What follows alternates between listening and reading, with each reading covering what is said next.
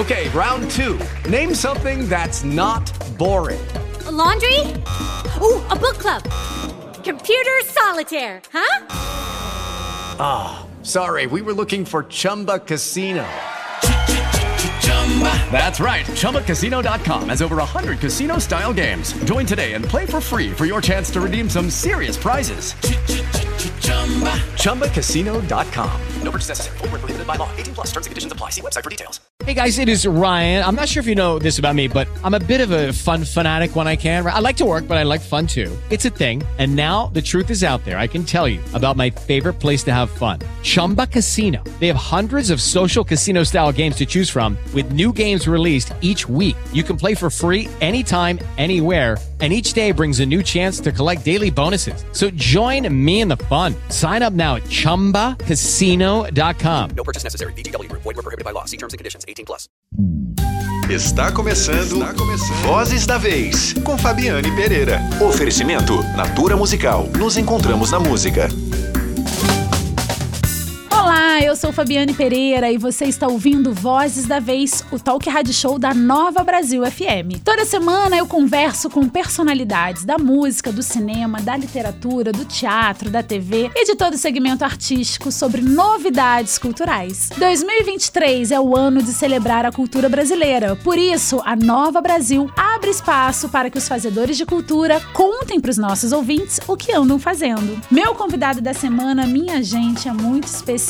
Há quase 30 anos, ele mantém o respeito com a sua caneta afiada, suas rimas assertivas e sua malemolência suburbana. Integrante fundador de uma das bandas mais importantes e necessárias do Brasil, o Planet Ramp, Marcelo D2 está entre nós. Sua arte reverencia os verdadeiros arquitetos da música brasileira, mas também aponta o que vem por aí. Ele é memória e vanguarda, anarquista e progressista, intenso e revolucionário, coração e razão. Marcelo D2 está sempre em busca da batida perfeita e é uma alegria recebê-lo aqui no Vozes. Mas antes da gente ouvi-lo, eu quero te lembrar que o programa Vozes da Vez vai ao ar toda segunda-feira às 10 horas da noite na Rede Nova Brasil. E por aqui, via podcast no perfil da rádio disponível em todas as plataformas de streaming de áudio. Vozes da Vez. Vozes da Vez. Com Fabiane Pereira. Marcelo D2. Sou eu mesmo. Eu quero te dizer que eu tô nervosa, porque você é um artista que me traz muitas memórias afetivas. Legal. Eu tenho uma história que eu comecei a ouvir o seu disco, seu CD, no carro do meu pai. É, o Planet Ramp lá atrás, e meu pai me deu uma bronca. Você está ouvindo isso? Filha minha, não ouvi isso. E eu não, nem tinha compreensão. Eu volto a redondência, né? maldade nenhuma. Continuo queimando tudo até a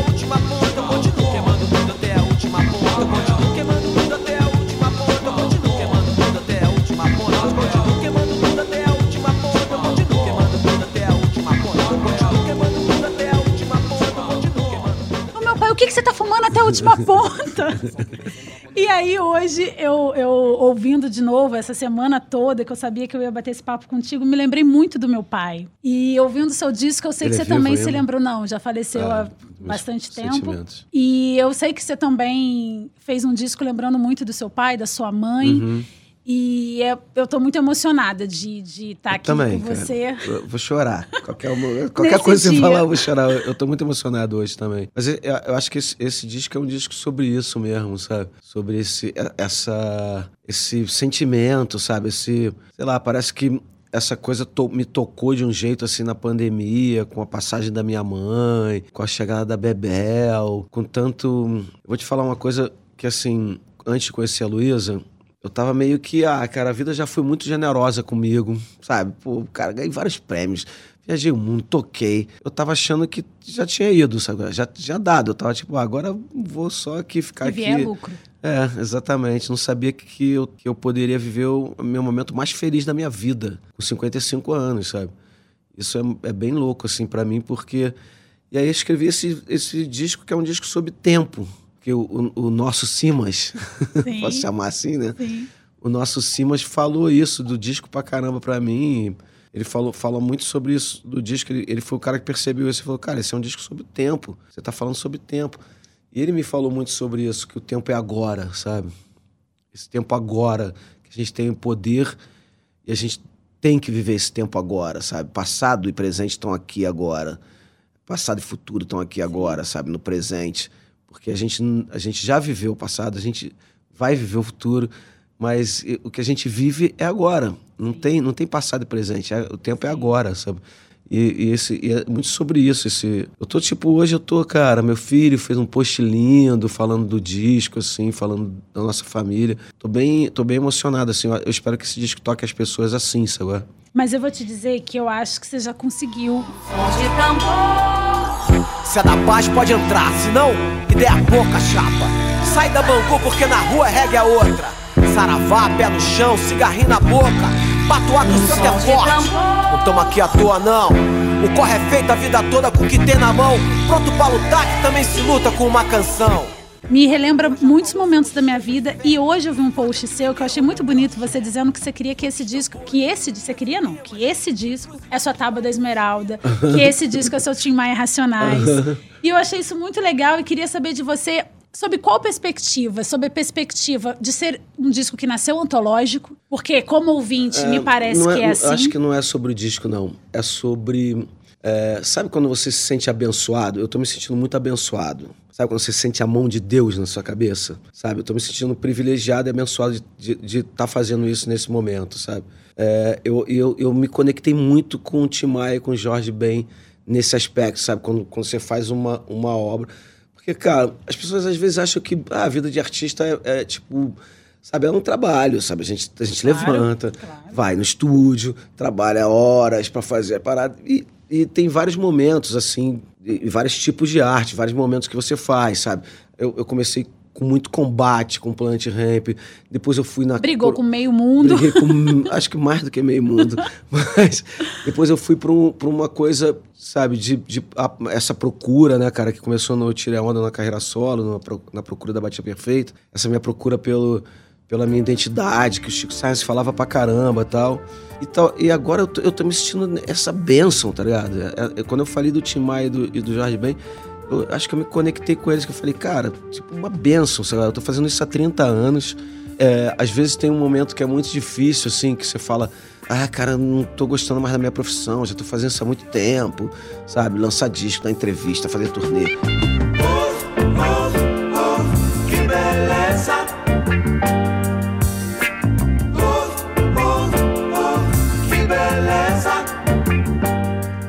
Nesse momento agora, cara, ah, sei lá, parece que eu tenho um ouro na minha mão, sabe? Isso é tipo uma benção, sabe? Eu acho que eu não me sinto assim desde a procura da batida perfeita. Eu senti isso quando eu lancei o usuário do Plant Ramp, sabe? Aquela, aquela coisa. Fala...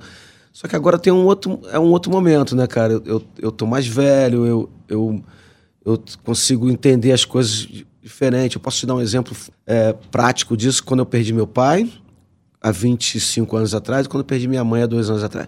Quando eu perdi meu pai, eu troquei de mal com Deus. Eu fiquei violento, fiquei puto da vida, sabe? E quando eu perdi minha mãe há dois anos atrás, eu entendi muito bem o significado da vida e me senti abençoado, eu me senti honrado de ter vivido aquele tempo com ela, ao invés de ficar puto. E eu acho que esse disco tem muito disso aí, sabe?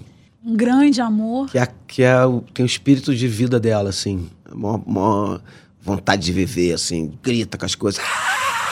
Minha mãe era assim, tipo, dava um- uma caneca dessa daí pra ela. Ai, mãe, aqui, ó, trouxe essa caneca da Nova Brasil pra você. Ela, ah, você é o melhor filho do mundo! Muito maravilhoso. e e a, a Bebel tem isso pra caramba também. O que que são os ciclos, né, da vida? Sim. E foi uma passagem da minha mãe bem significativa, assim, do encontro dela com a Luísa, sabe? Eu, eu, eu- eu agradeço muito de- dela, da Luísa ter conhecido ela.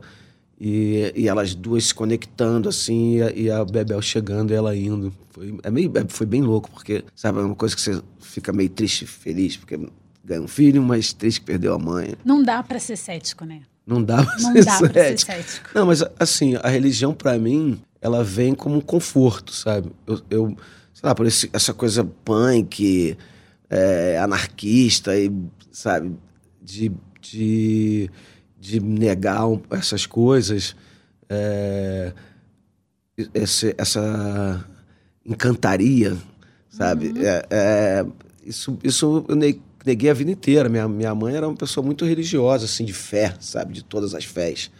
Bem parecida com a Luísa até. é, que, sei lá, eu, eu tô brincando falando que a Luísa reza Ave Maria no final, em vez de falar amém, ela fala cheto, sabe? Mas é meio que o sincretismo do brasileiro, né? Que a gente reza Ave Maria e vai jogar flores pra Iemanjá. Total. Mas no, e aí, cara, no, no- na religião eu acho que eu encontrei um pouco desse conforto que eu tava precisando, sabe? Desse momento. No enterro da minha mãe eu olhei e vi, vi a família toda assim, eu, eu, eu fiquei sendo o mais velho, sabe? Falei, cara. Uma família matriarcal, responsa. você passou a ser o Sim. patriarca. Falei, olha que responsa, cara, essa galera toda aí, tá ligado? Eu sou Sim. mais velho disso. Eu acho que isso tudo, é- ele tá meio encruado em mim, assim, nesses últimos anos, assim. É, eu, eu comecei o disco antes da minha mãe morrer, né, cara? Então, ele tem... O disco parece que tinha um caminho já escrito, assim, sabe? Eu já tava procurando uma coisa meio... Escrever sobre esse tempo. Adorei o repertório, Marcelo. Foi, acho que foi o show que eu mais me emocionei até hoje, por causa do repertório de resistência, de, de, sabe, de favela, falando de favela, falando de. Ah, mas foi muito bom. Todas as músicas, muito. Você escolheu assim a dedo essa, eh, esse repertório de ontem. Muito bom, muito bom. Fiquei muito feliz. Nossa! Foi- Era assim, foi um bálsamo pra mim. Ontem me, me recompôs. Obrigada, meu filho. Muito bom, fiquei muito feliz. Tem, tem uma opção de coisa nisso, sabe? A gente saiu de uma pandemia, a gente saiu de um, de um lugar que me deixou muito triste, assim, sabe? Ter que brigar contra pessoas que. Sabe, brigar contra o próprio. contra o meu povo, assim, sabe? É, não, não quero soar pretencioso nesse papel, mas, sei lá, eu, eu briguei com muita gente que eu não queria brigar, sabe? Na internet, no, ao vivo, discussões políticas de um país dividido, sabe? Isso, isso, isso me de- tocou, me tocou pra, pra caramba, sabe? E aí, cara, sei lá, a gente começa diferente do que eu passei, por exemplo, quando acabou a ditadura, que era aquela coisa, uau, o Brasil agora vai e tal. Acho que tem um, um otimismo cauteloso aí, sabe? Porque eu me lembro de 2003, mais ou menos, quando Uhum. você lançou A Procura da Batida, eu ser recém-formada, eu estava saindo da faculdade. E tá num momento que o Brasil tinha muita esperança, né? Uhum, a gente uhum. acreditava que a gente, era o primeiro mandato do Lula, a gente acreditava muito que aquele país ia dar certo, especialmente culturalmente. Foi um disco que você viajou mais de 30 países, Uhum. o disco saiu em mais de 60 países.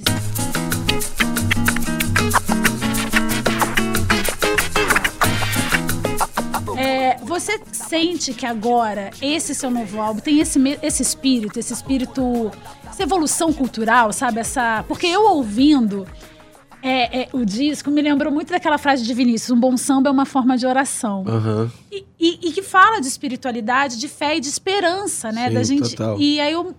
É, Você acho que a gente. que tem acho um que a gente isso? Acho que o que a gente sofreu nesses últimos anos foi isso, a falta disso. Sabe? Essa utopia. Sabe? É bom acreditar, É né? bom acreditar em alguma coisa, acreditar que o mundo pode ser melhor. É, é impossível não vi- é, viver sem isso, tá ligado? É Sim. impossível. A gente fala, ah, não, tá tudo horrível, vamos ter que destruir, é, fugir todo mundo pra Miami, sei lá, sabe? É, pô, não dá, tá ligado? A gente tem que acre- acreditar.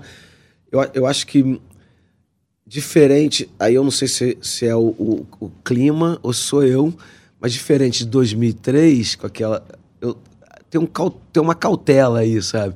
Gato um- escaldado, né? porque, cara, eu- pelo menos o que eu lembro da ditadura é que todo mundo era contra a ditadura. A gente não tinha um país dividido, pelo menos na, na época que eu lembro da ditadura, sim. no final da ditadura ali. A gente não tinha um país dividido falando assim, eu sou a, a favor da ditadura e, a metade falando, não, eu sou. A gente, a gente teve um país dividido até agora, não sei como é que tá agora, mas. É, a gente teve um país muito dividido, sabe?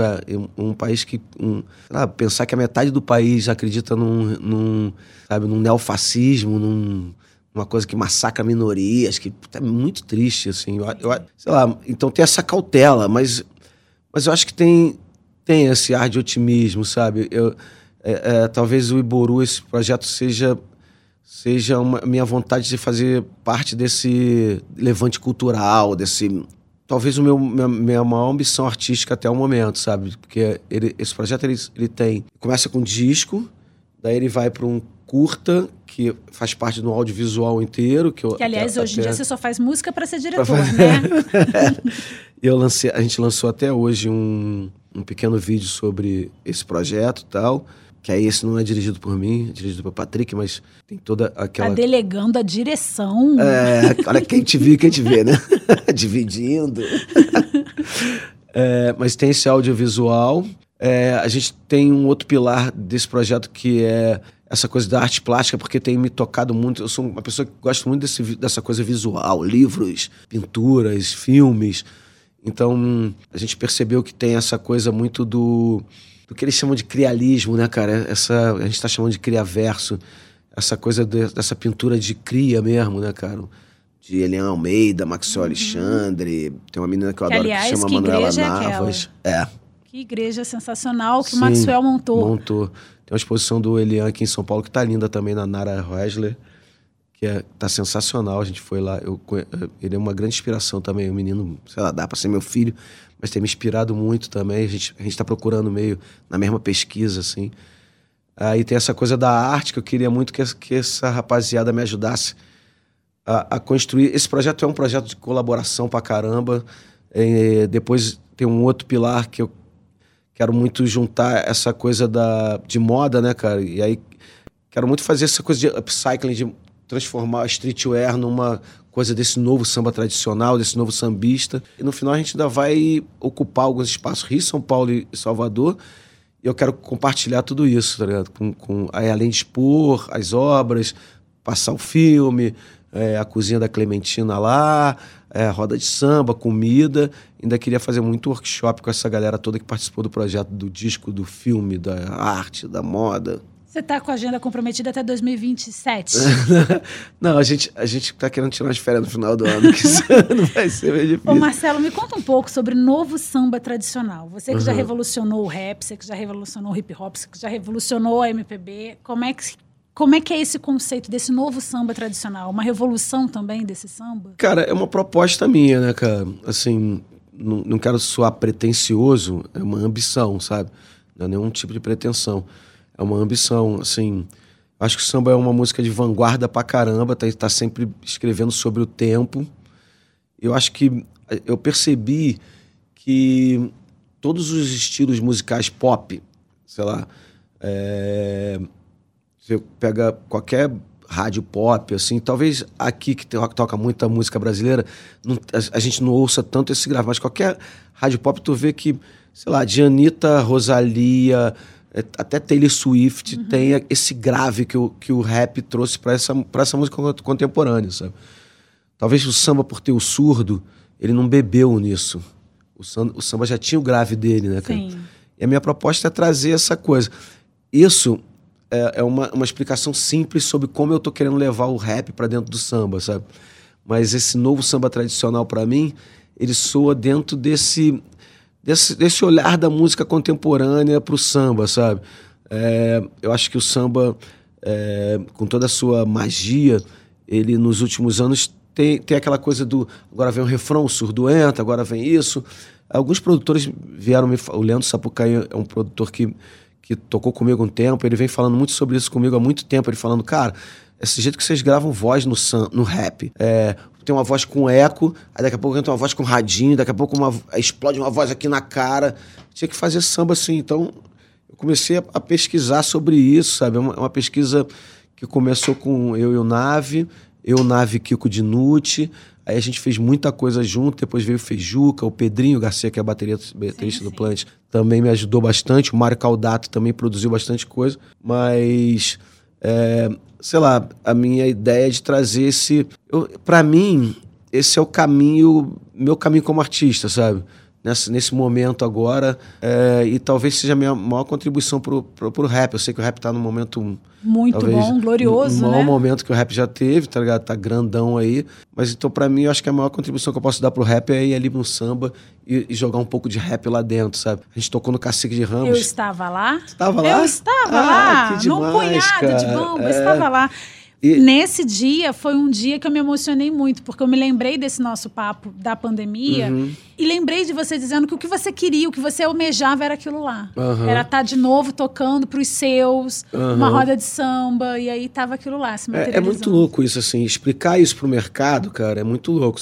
As pessoas falam assim, cara, mas você é um dos maiores nomes de rap do Brasil. O rap tá no seu melhor momento. Agora você vai cantar samba? Que loucura é essa, tá? Mas, cara, eu acho que é, é a minha vontade de fazer alguma coisa interessante pra mim, sabe? Interessante pros meus, assim. Eu acho que Mas essa. ainda te questionam, depois de toda a sua trajetória.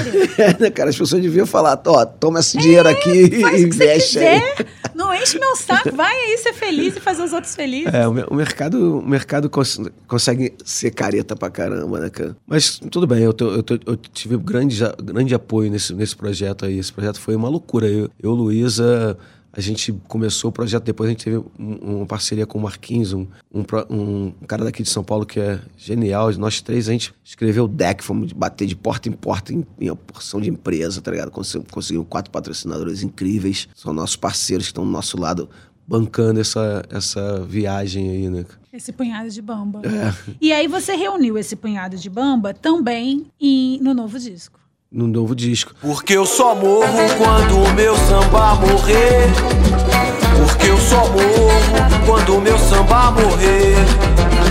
Porque eu só morro quando o meu samba morrer. Morrer, morrer. Porque eu só morro quando o meu samba morrer. Essa ideia de, sabe, de fazer. Sei lá, eu acho que esse disco é um- ainda é a raiz de tudo que pode acontecer. Por isso que eu falo que eu acho que tenho, tô me sentindo com um ouro na mão, sabe? Porque, sei lá, eu fui gravar com o Zeca, aí ele falou, vamos chamar o Rildo. Eu falei, pô, eu queria trabalhar com o Rildo, cara, eu queria muito botar o Rildo e o Nave na mesma sala, sabe? O Rildo e o Fejuca, sabe, na mesma sala. Pra quem não sabe, o Fejuca é um produtor daqui de São é um Paulo. gêniozinho, né? É, que produz o MC, da, produz uma porção de gente. Então, ele me ajudou muito nesse, nesse disco também. É, o Rildo e o, e o Kiko Dinucci, sabe é? Produzindo dentro de uma sala, assim.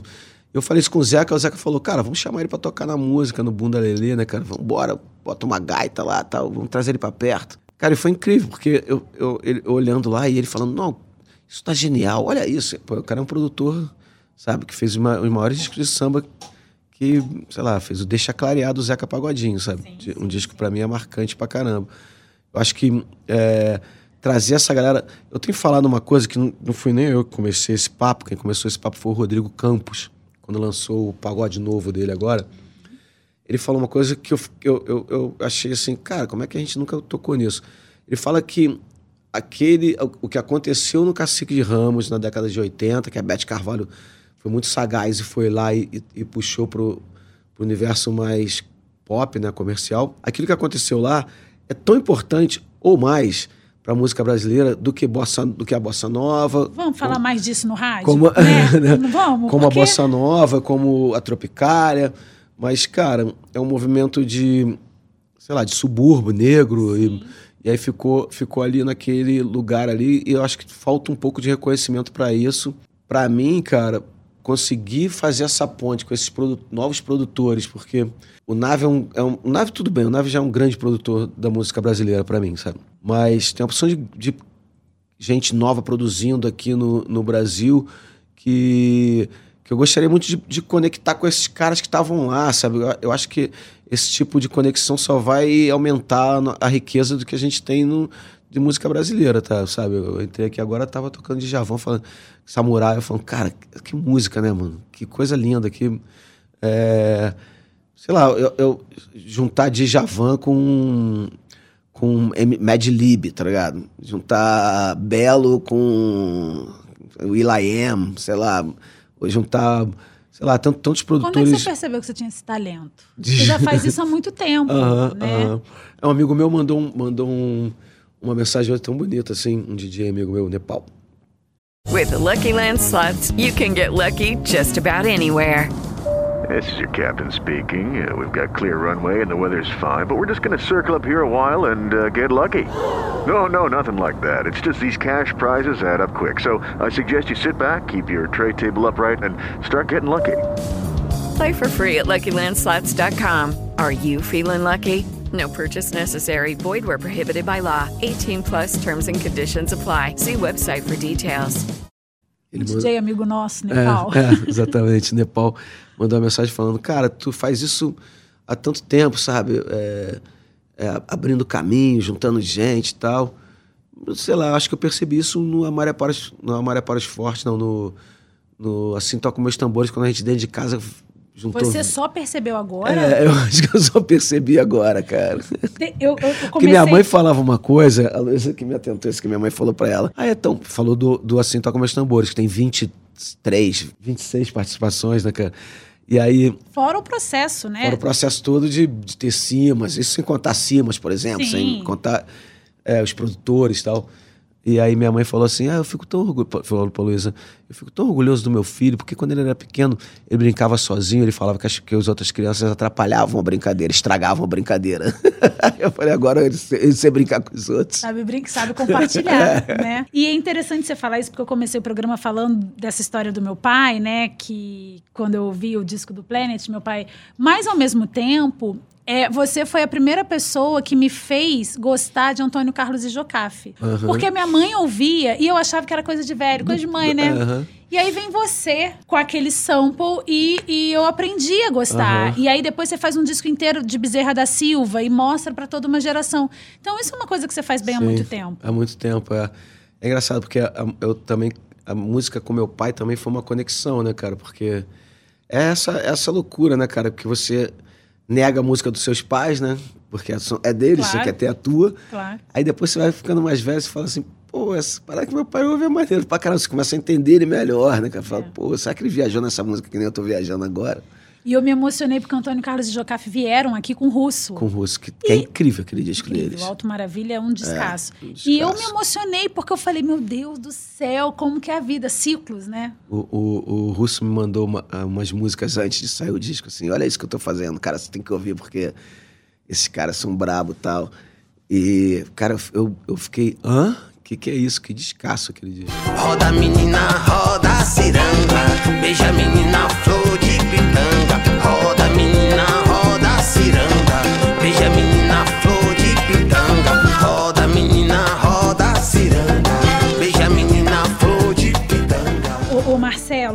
Apegada neste momento até clarear. Aham. É a faixa que eu tô mais apegada. E sem saber quem eram os compositores, quando eu ouvi várias vezes, eu falei, nossa, tem muito de João Nogueira aí, nossa, tem muito de Arlindo Cruz, que saudade Aham. de ir pra uma roda de samba com o Arlindo Cruz comandando.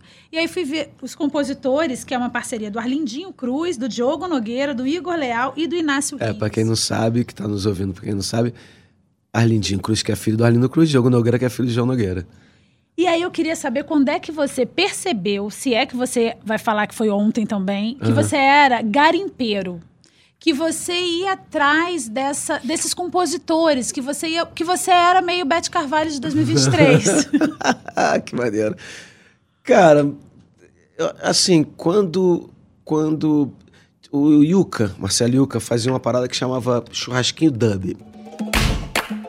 Deixa clarear, oh, deixa clarear, deixa clarear, oh, deixa E aí cada um levava o seu disco e uma peça de carne.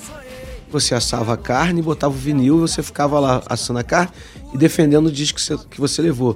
Aí levava lá, sei lá, um Lee Scratch Perry. Aí você ficava falando, ah, Lee Scratch Perry. Todo mundo já conhecia, mas ficava, ficava falando, ah, sabe quem tocou bateria aqui e tal. E, era, e era, isso era incrível. Nossa, legal mesmo. Muito, muito legal.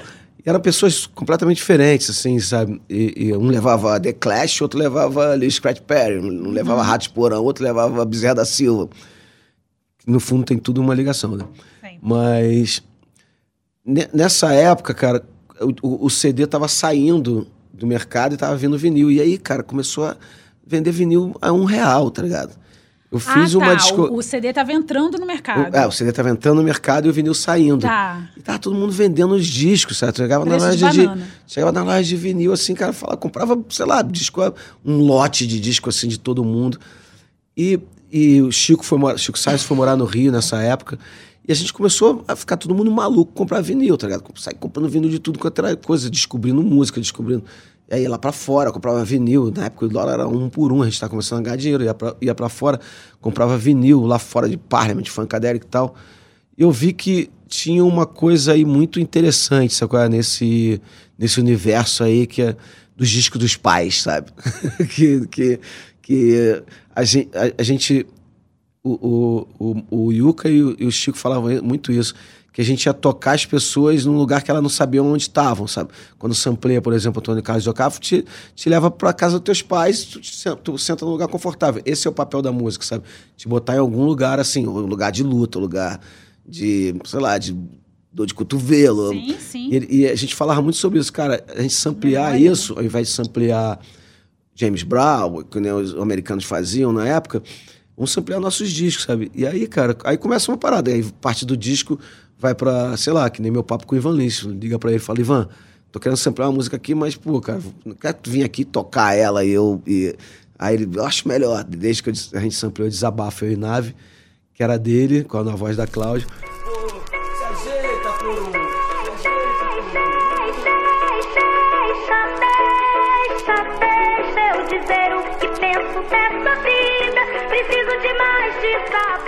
Isso, cara, isso, assim. E aí não é só na música, sabe? Eu gosto muito de artes, livros. A gente tem uma coleção enorme. Quando eu casei com a Luísa, a gente, cada um veio com uma coleção de livros, assim. Pra, Não é, tem espaço pro sofá, só não- cabe livro. Não, só cabe livro. Tem livro em tudo quanto é lugar na casa, cara. Tem livro pra tudo quanto é lado. E. Sei lá, eu vi o quanto que isso era, era, era benéfico pra mim, sabe? Pra, mim, pra minha obra, pra mim. Eu fui ver, uma vez eu, eu dirigi oito horas de carro na Europa, tava na turnê e fui pra Bilbao, interior da, da Espanha, no Guggenheim de Bilbao, o Guggenheim lindo lá.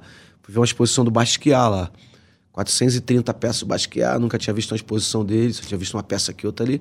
Fui lá, cara, peguei o carro e um amigo meu, oito horas de carro, chegamos lá, o segundo andar todo de Basquiat, no primeiro andar tinha o Jeff Koons. Eu nunca dei muita bola pro Jeff Koons, é um artista plástico americano que pega, sei lá, esse- esses, esses infláveis que vem no supermercado e bota no, no, no museu, um golfinho de, de, de piscina ele bota no museu.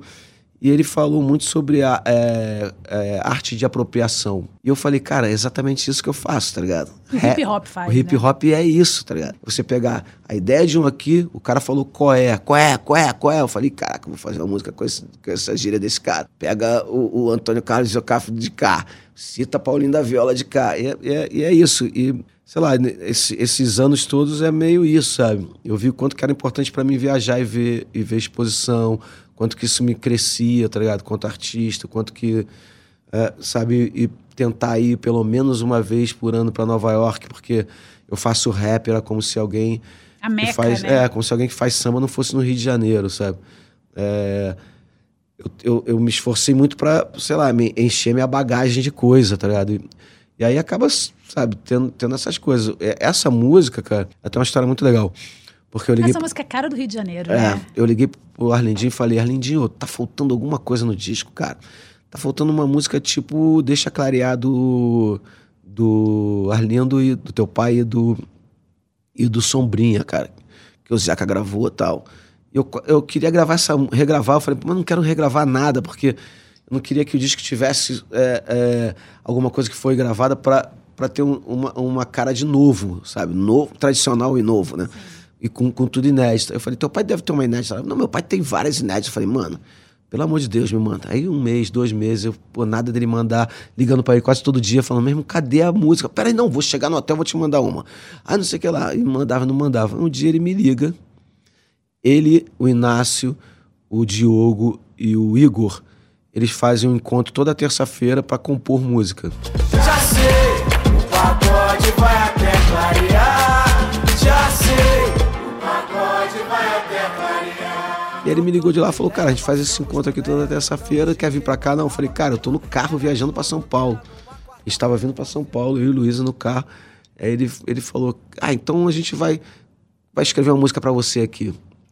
Eu falei, cara, Fácil, né? eu falei, "Va- vamos. va- eu- Parece eu- fácil. Qual que é, qual que é o, o briefing? Eu falei, deixa clarear. Acho que a gente tem que ter aquela. Ele falou, então tá bom, deixa comigo. E eles escreveram, que é quase uma releitura de Deixa Clarear do pai dele. É, com, e aí uma música foi feita pra mim, né, cara? Porque parece que foi eu que escrevi, né? cara? Não, eu achei, depois que eu fui ver que era uma Aham. parceria, e eu ainda pensei, poxa, o Marcelo fala tanto de João Nogueira, tão, era tão próximo, é tão próximo do Arlindo, deve ser, sei lá, alguma inspiração, e não é sua. É, não Talvez é- é uma das poucas que não é sua. É, uma das poucas. Tem um, deve ter duas ou três. E aí, ouvindo você falar, é, eu me lembro que você já comentou algumas vezes que você ficou próxima do Simas pelas redes sociais. Mas aí, ouvindo você falar, essa aproximação se deu pelas brechas, né? Que ele fala tanto, Aham. que tem tudo a ver com o que você faz. Você busca nas brechas Sim. e vai nos ensinando, né? Sim, eu já conheci o Simas assim, né? De boteco, né? Opa, opa. A gente eu morava em Laranjeiras ali no, na Rua Alice. A gente se encontrava muito ali no Serafim, bebia ali junto, mas era aquele papo de boteco e nunca. E aí na pandemia, cara, a gente foi, a gente se aproximou pra caramba, assim. E- aquela, é a coisa do tempo, na hora certa, né, cara? O Simas, ele começou, talvez quando eu conheci ele, não, ele nem fosse esse Simas que é agora. Talvez não, não era, né? Porque a gente não é, na- a gente não é, a gente não é, cara, todo dia a gente muda, né? Pra- principalmente um cara que nem ele, sabe? Com tanta sabedoria, assim. E a gente foi, cara, a gente foi, foi uma, foi uma, sei lá, cara, eu, eu- se eu pudesse eu via o Simas todo dia, tá ligado? Sentava com ele pra almoçar todo dia, tá ligado? Eu ligo pra ele, fico arrumando desculpa, assim, pra ligar pra ele e falar, cara, o que, que você acha disso? Não sei o que lá. Ele é o tipo de cara que a assim, a visão que ele tem, muita gente tem, a visão sobre subúrbio. Talvez eu e você, a gente tenha a mesma visão que ele. Mas ninguém é Mas- didático como ele. Mas verbalizar forma, como é. ele verbaliza, sabe? Ele, ele, ele fala muito bem. E quando ele, ele fala de coisas que. Primeiro, ele fala de coisas que a gente sabe, de um jeito que a gente sabe que sabe, mas a gente não consegue botar aquilo pra fora. E depois ele fala de coisas que a gente não sabe, achando que a gente sabe, né? Ele fala umas paradas, eu falo, cara, eu não sei o que, que é isso. Foi mal, mas me explica ele. Não, isso é uma comida que é feita com sei que é lá. E o Simas, ele fala de um jeito tão objetivo. Eu vi ele falando recente, recente não, né? Na época do carnaval, ele falando o que que é o carnaval pro povo brasileiro. Uhum. Que ainda tem quem demonize a nossa É. maior festa. E É que a ele- gente foi colonizado, ele fala sobre isso, né? Que a gente foi colonizado a pensar que o carnaval era o ópio do povo. E ele fala que o carnaval, a gente não faz festa porque tá feliz, muito pelo contrário. A gente precisa, é o, é o direito de poder fe- ser feliz, tá ligado? O carnaval é a luta pelo direito de poder ser feliz. Muito bonito isso. Ele, ele realmente é incrível. Ô, Marcelo, eu não posso não falar de Planet Ramp, porque Aham. os ouvintes vão me matar.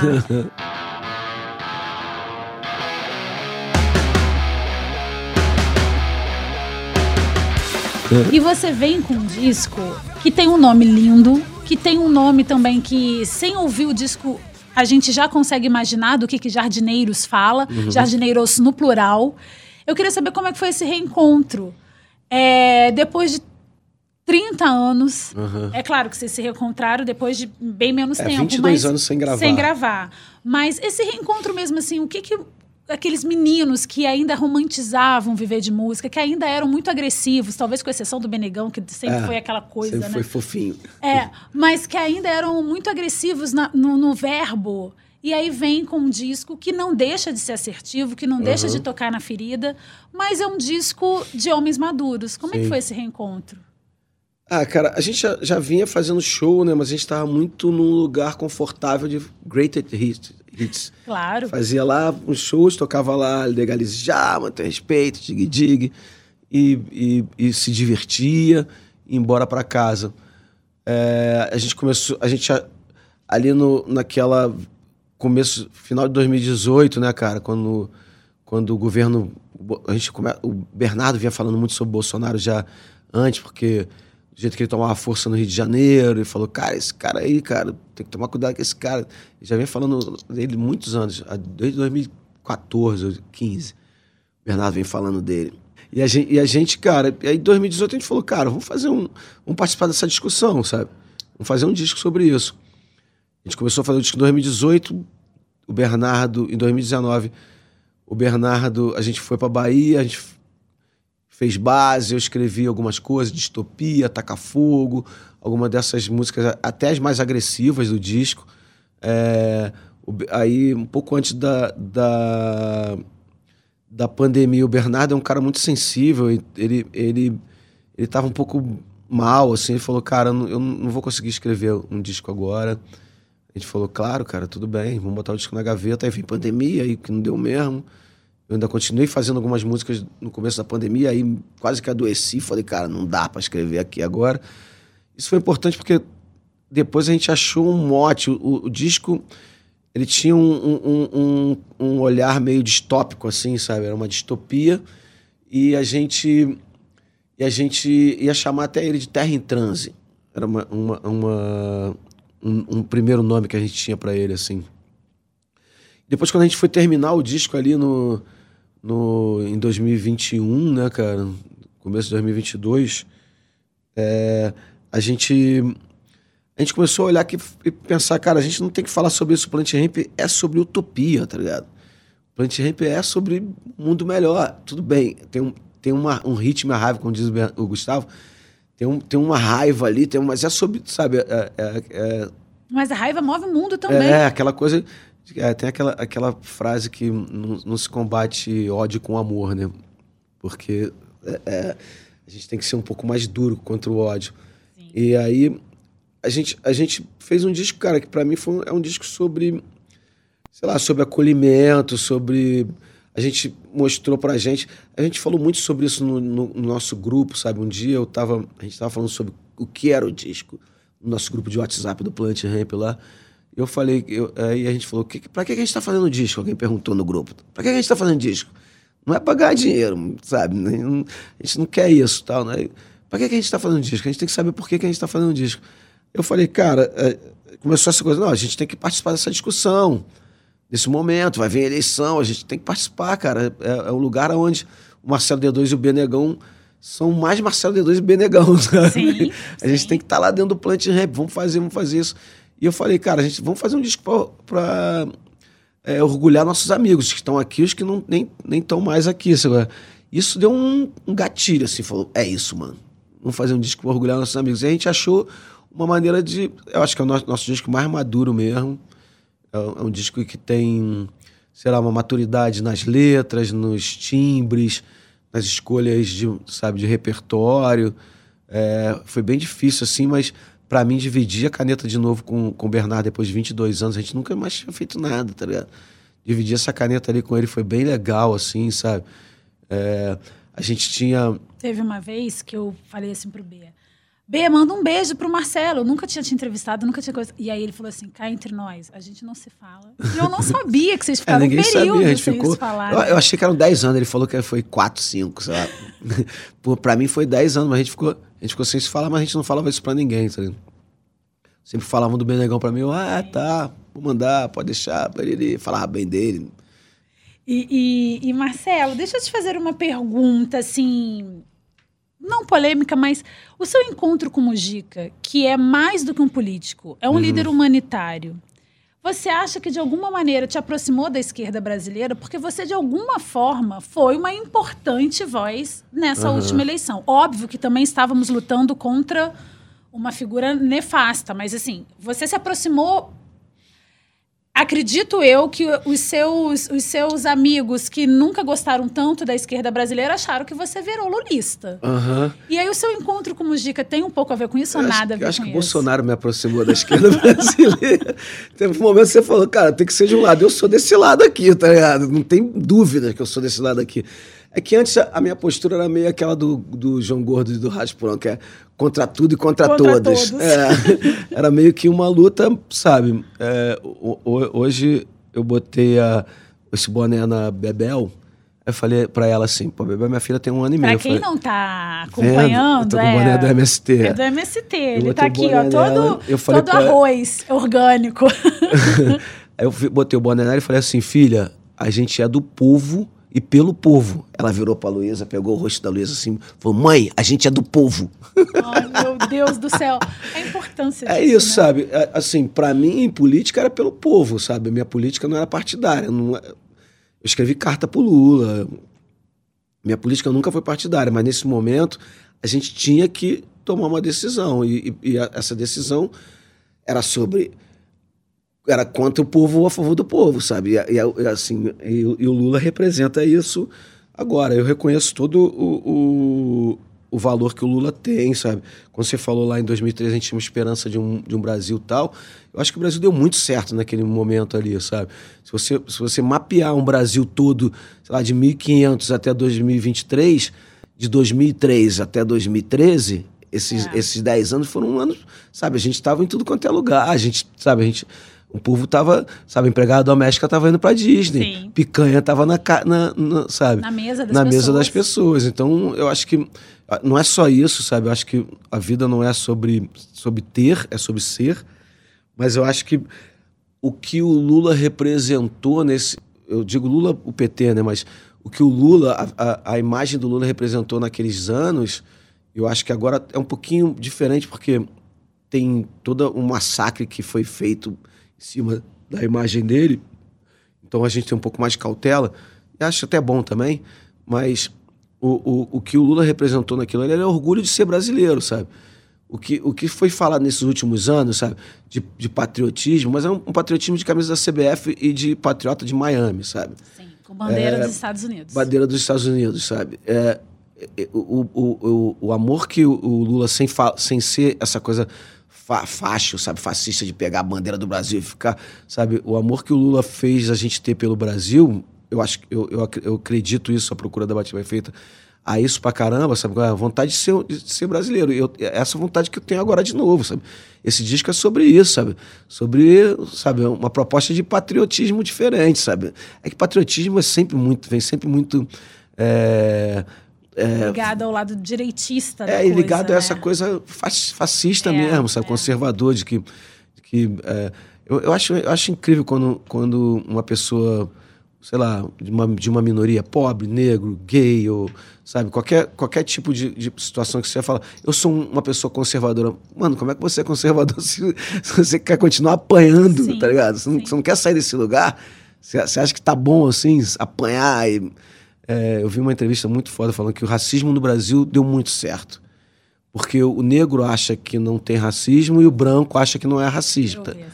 É, é, tipo, corte é, esse corte, Instagram. né? Eu vi. É, é incrível isso, porque realmente é isso, cara. É, é, é, mas eu acho que essa minha proximidade foi. Primeiro, cara, sabe, de, se, que eu comecei a ser massacrado né, no final de 2018 a ponto de ficar doente, sabe? é? De, de me sentir doente. Porque, cara, não, não tem, não tem uma pessoa que não sinta quando vem 50 mil pessoas te xingar no- Claro. numa rede social, tá ligado? Desejar a morte do teu filho, sabe? Como, como eles estavam fazendo. E aí uma porrada de gente falou, cara, vem pra cá. Sabe? Grupos de... Fernanda Lima foi uma, não sei nem se eu podia estar falando isso aqui, mas ela foi. Ela, não, é por ela, sabe? Porque ela, ela é bem reservada, mas ela foi uma que me ligou e falou, cara, vem pra cá, fica aqui do lado. ó, Eu, eu, eu fui muito massacrada também e preciso de. Eu vi ela falando isso outro dia no podcast. Preciso de ajuda tal, e E, sabe, e encontrar pessoas sensíveis e falar, ah, vamos ficar aqui do lado tal, e vamos. Foi, foi um processo bem. E sei lá, e agora, cara, eu, eu acho que essa, essa, esse jeito de fazer política no Brasil é muito louco, né, cara? Parece que é um fla-flu, né? Vamos lá, eu te odeio, você é, meu inimigo, é, é, muito É de louco. uma a gente, falta de escuta gigante. é, a gente, tá, a gente tá num momento muito, assim, é, delicado, mas ao mesmo tempo é importante, assim. Sei lá, essa coisa do humor, sabe? Do humor pode, não pode, do, do menino lá que... O que que é liberdade de expressão, o que que do menino é, lá que que, que é que, que acha que pode... Que, que as pessoas podem ter um partido nazista. Acho que essa, essa discussão, eu sou, sou muito contra essa, essa política de cancelamento, sabe? Isso, acho muito cruel isso. É, porque as pessoas têm direito de dar opinião e as pessoas têm direito até de voltar atrás também. Falar, o, o Fábio Porchat, que é um cara que eu admiro, ele falou sobre isso, sobre, sobre a posição dele de, de apoiar. O cara falou, gente, eu pensei melhor, eu, eu, eu, Eu errei. eu, eu errei, eu mudo minha opinião e tal. Eu acho que esse momento a gente tem que ter sagacidade de não cair nesse lugar de, sabe, de, de ser radical, de jogar as pessoas pro, pro fundo do poço por, por conta de uma opinião. E a gente tem que saber, sabe, lidar com isso. Assim, é claro que tem limite para tudo, sabe? Partido nazista. a gente tem limite para tudo, mas é, acho que essa- essas coisas, cara, tem que ser. Outro dia eu, eu- a gente tava falando sobre leis, não sei o que lá. Eu falei, cara, o cara que canta, foda-se as leis da regra, agora tô tendo que, sabe, falar, gente, tô invadindo os baderneiros, tô invadindo. Fala, cara, que loucura, mano. Ba- Peraí, gente, baderneiros somos nós. Peraí, vocês estão.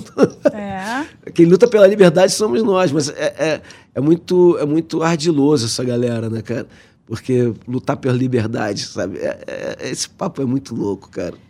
É uma distopia, né? É uma distopia Mas total. olha, eu preciso encerrar esse nosso bate-papo. Infelizmente, eu ficaria aqui com você falando de Ah. livros, de música, de, de discos. Mas eu queria desejar e jogar para o universo que sejam ouvidas as nossas preces, as, nossas, súplicas. Eu achava que fé estava no templo, sabe? No, Na no- instituição. na instituição. No clarão de Zambiapungo, o malungo deitou pra tempo. A cura de lei, meu tempo, tempo, uma de lei. Fé tá dentro da gente. Eu, eu aprendi que eu, sou- eu sempre fui um cara de fé. Fé no amor, fé na amizade, fé no- na vida, sabe? Somos um povo de fé. Somos um povo de fé, afinal de contas. Né? Valeu, um Muito beijo. obrigada? Eu que agradeço, cara. Foi demais. Você ouviu? Você ouviu? Vozes da Vez, com Fabiane Pereira. Oferecimento Natura Musical. Nos encontramos na música.